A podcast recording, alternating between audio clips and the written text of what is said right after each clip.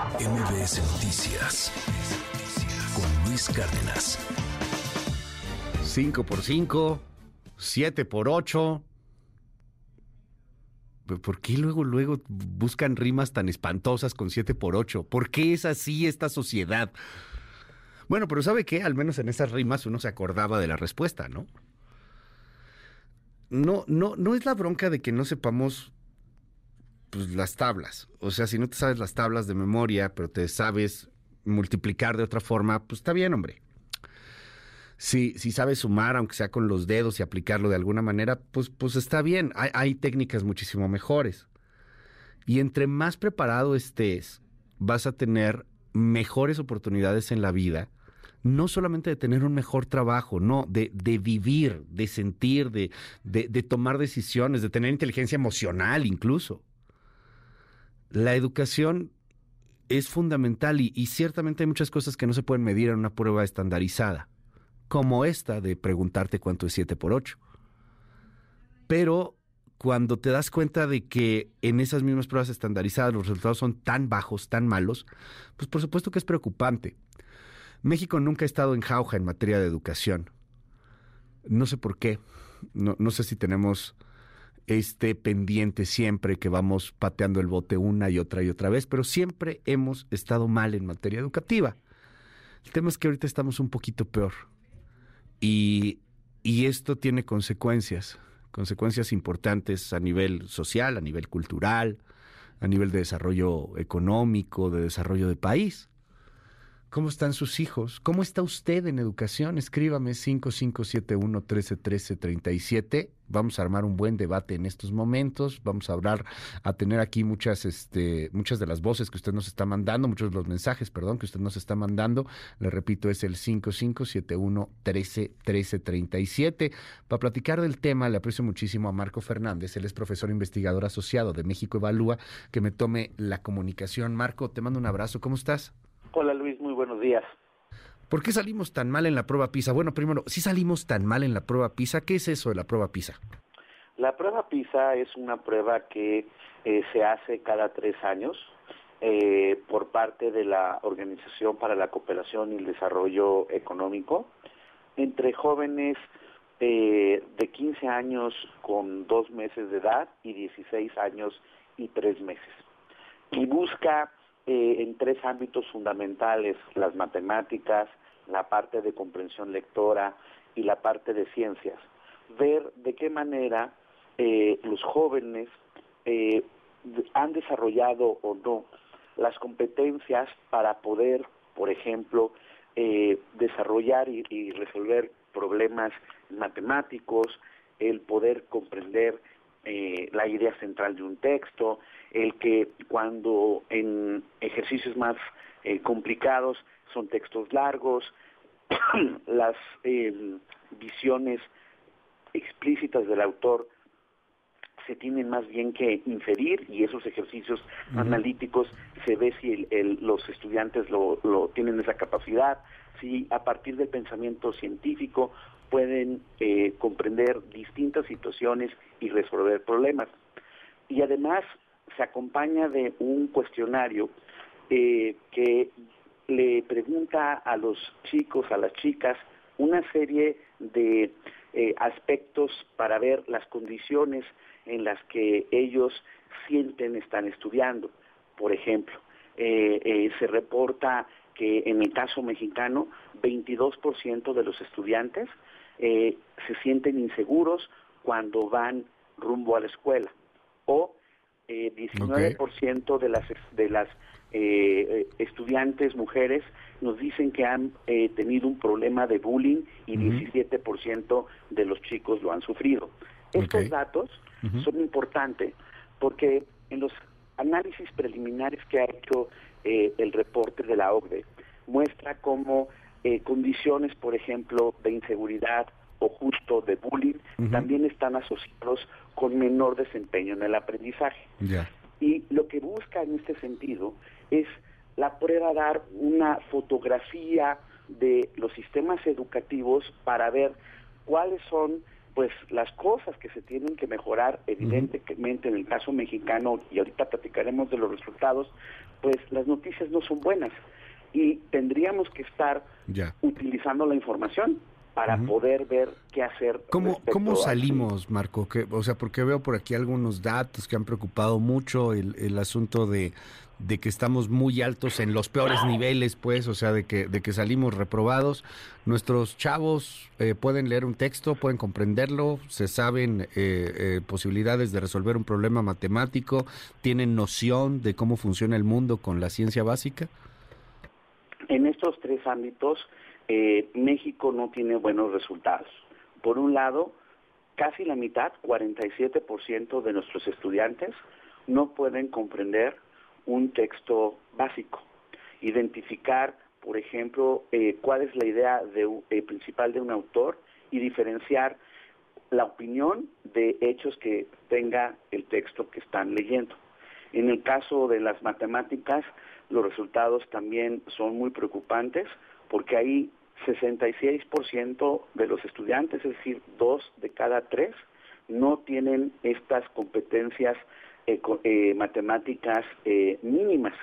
En ciencia es el 51% los que adolecen de estas desarrollo de capacidades del pensamiento científico para la resolución de problemas. Dime algo, ¿por qué? O sea, hay, hay múltiples factores, lo sé muy bien, pero estoy, estoy viendo que se culpa en, gran parte al, gobierno, sin embargo, pues estos son resultados de educación a largo plazo, ¿no? O sea, este, no, no puedes, no puedes tener eh, reacciones en corto plazo cuando cambias, por ejemplo, el modelo educativo. ¿Es culpa de la nueva escuela mexicana? ¿Es culpa de los nuevos libros de texto? Creo que eh, eh, he visto, o sea, la reacción también ya furibunda de tratar de asociar estos malos resultados a estos dos factores y eso es equivocado. El sistema educativo tiene eh, problemas serios, lamentablemente, de largo tiempo. Llevamos participando en PISA desde el año 2000, es decir, 23 años, y lamentablemente México no ha tenido buenos resultados a lo largo del tiempo.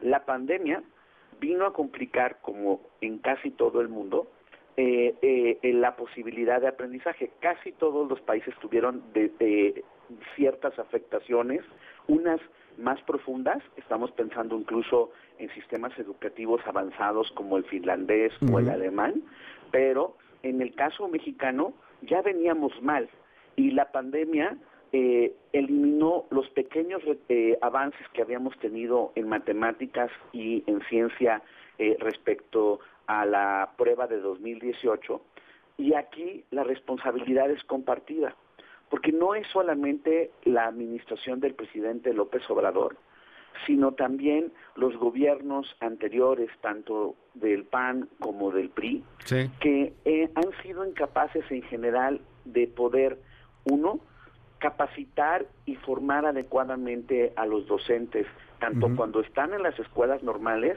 o en la pedagógica nacional, como cuando están en, frente al aula, porque esta parte, Luis, es fundamental. Tú te acordarás cuando ibas a la escuela de puedes identificar quién era el profesor que sí tenía estas capacidades de, de, motivarte para leer, de provocarte, decirte no le tengas miedo a las matemáticas, son tus amigas, nos sirven para analizar distintos aspectos de la realidad. Oye, y ahí, ahí déjame preguntarte algo porque también lo tengo aquí en el WhatsApp y son, son muchos mensajes sobre ese tema. ¿Qué tanto está influyendo porque a nivel global, o sea, hay, hay como hay, efectos este, de, una caída en, los niveles educativos. En Estados Unidos están preocupadísimos porque pues también salieron pésimo, pero pésimo en, en Estados Unidos. Y, y, empiezo a leer mucho este asunto de la falta de disciplina, de la educación que hoy día es muchísimo más laxa. Eh, digo, yo a mí nunca me dijeron necesariamente que las matemáticas eran mis amigas, ¿no? Pero, o sea, pues había que hacerlo, pues, este, tenías una responsabilidad, a lo mejor era más dura la educación eh, para, para otras generaciones Y, y, yo me pregunto un poco si eso tiene o no tiene que ver con estos resultados. Hay mucha gente que, más allá de la politización, pues está hablando de eso, de, de una educación eh, que viene desde los padres, que se ha hecho pues ahora digamos muchísimo más amigable en donde es más importante eh, pues lo que lo que se siente siempre del, del, pequeño hacerte amigo de él y no necesariamente imponer la disciplina o las órdenes o lo que era la educación dura nadie está hablando de castigos físicos ni nada por el estilo pero pues a veces dice no nos estaremos pasando la mano de laxos ahí hay dos aspectos importantes a compartir con, con la audiencia por un lado eh, eh, se muestra cómo eh, se le pregunta justo a los chicos, a las chicas participantes en la prueba, cómo se han sentido acompañados tanto por su familia durante la pandemia para poder estudiar como por sus docentes. Y se observa que los estudiantes que tienen mayores niveles de acompañamiento o que eh, manifiestan que tuvieron mayor apoyo de sus profesores, de su familia, tuvieron mejores resultados eh, en, la prueba. El otro punto que también es importante, y lo advierte el reporte, hay una preocupación por una creciente distracción de los estudiantes con el celular. Y eso está eh, también minando eh, el aprendizaje. Esto es importante, obviamente el elemento más importante son los profesores, pero en el caso de la parte del celular. Eh, hay incluso países que ya están prohibiendo los celulares en las aulas. Pues que debería de ser, para, para, evitar este factor o sea, Digo, debería de ser, con todo respeto, yo, a ver, soy no soy nadie para hablar del tema, yo, yo ni siquiera tengo hijos, pues, pero pues sí debería de ser, o sea, yo no, no sé, no, no me imagino, no, o recuerdo mi primaria, mi secundaria y y pues no, no te dejaban traer otra cosa más que el libro de texto, ¿no? Y este, y, lo que te está diciendo el maestro, pero pues imagínate, estás con el celular ahí en la clase, pues evidentemente que el resultado, este, pues se convierte en un déficit de atención impresionante.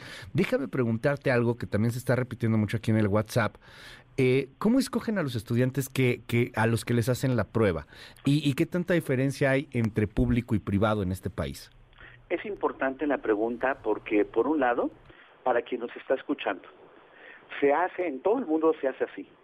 Se selecciona de manera aleatoria, eh, estadísticamente, un grupo de, eh, de estudiantes, en este caso 6.292 estudiantes mexicanos, de escuelas públicas y privadas. De hecho, obviamente, se toma en consideración las características eh, del sistema educativo en México, por eso 86.6% de, de, de, los participantes, de los participantes fueron públicos, el resto fueron eh, eh, particulares. O sea, en, en México el 86% de los niños estudian en escuela pública. Eh, por decirlo de alguna forma. Es exacta esa proporción y por eso se hace esa esa esa muestra. Okay. y incluso como se hace en el rango de edad, por un lado hay algunos alumnos que son de tercero de secundaria, por ejemplo, casi el, el 15%, el resto están en, la gran mayoría en primero de prepa. Ya. ¿Ok? Eso es los estudiantes que son eh, evaluados. Y los resultados, como es una eh, muestra estadística representativa, reflejan el país. Y así se hace en todos los países. Son 81 países que participaron en la prueba. Oye, eh, quiero agradecerte mucho, Marco Fernández, que me hayas tomado esta comunicación, profesor investigador asociado en México Evalúa. Hay muchísimo que, seguir platicando sobre este asunto. Para cerrar, eh, te preguntaría qué urge, porque esto lo hemos hecho muchas veces. ¿Qué urge? ¿Qué urge? ¿Qué urge? Pues, pues ¿qué urge en este momento? O sea, cada vez estamos peor y peor. ¿Qué necesitamos empezar a hacer para obtener mejores resultados? Pues en primer lugar, reconocer que tenemos un problema. Exacto. Y aquí sí eh, lamentablemente el presidente López Obrador y la CEP quieren tapar el sol con un dedo. Dicen que la prueba es neoliberal, no representa el, eh, el, la realidad del sistema educativo.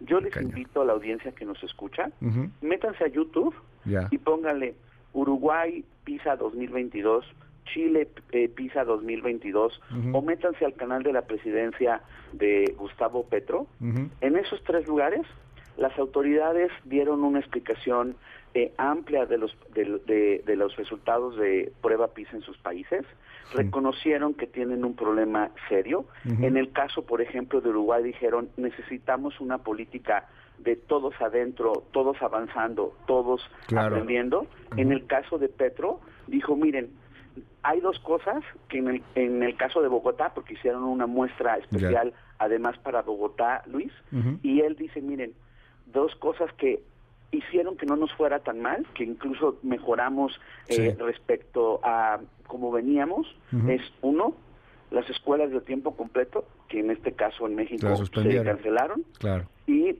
invertir en capacitación docente. Y aquí en México hay un recorte respecto a cuando comenzó el sexenio del 83% para capacitación docente y hoy el país para el próximo año va a gastar para capacitar a sus maestros 195 pesos por cada uno de ellos. ¿Qué? Tú dime si así vamos a poder tener mejores resultados en el aula. ¿195 pesos por profe?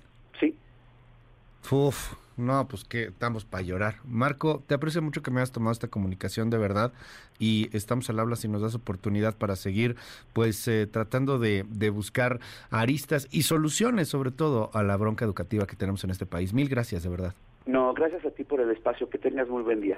MBS Noticias con Luis Cárdenas.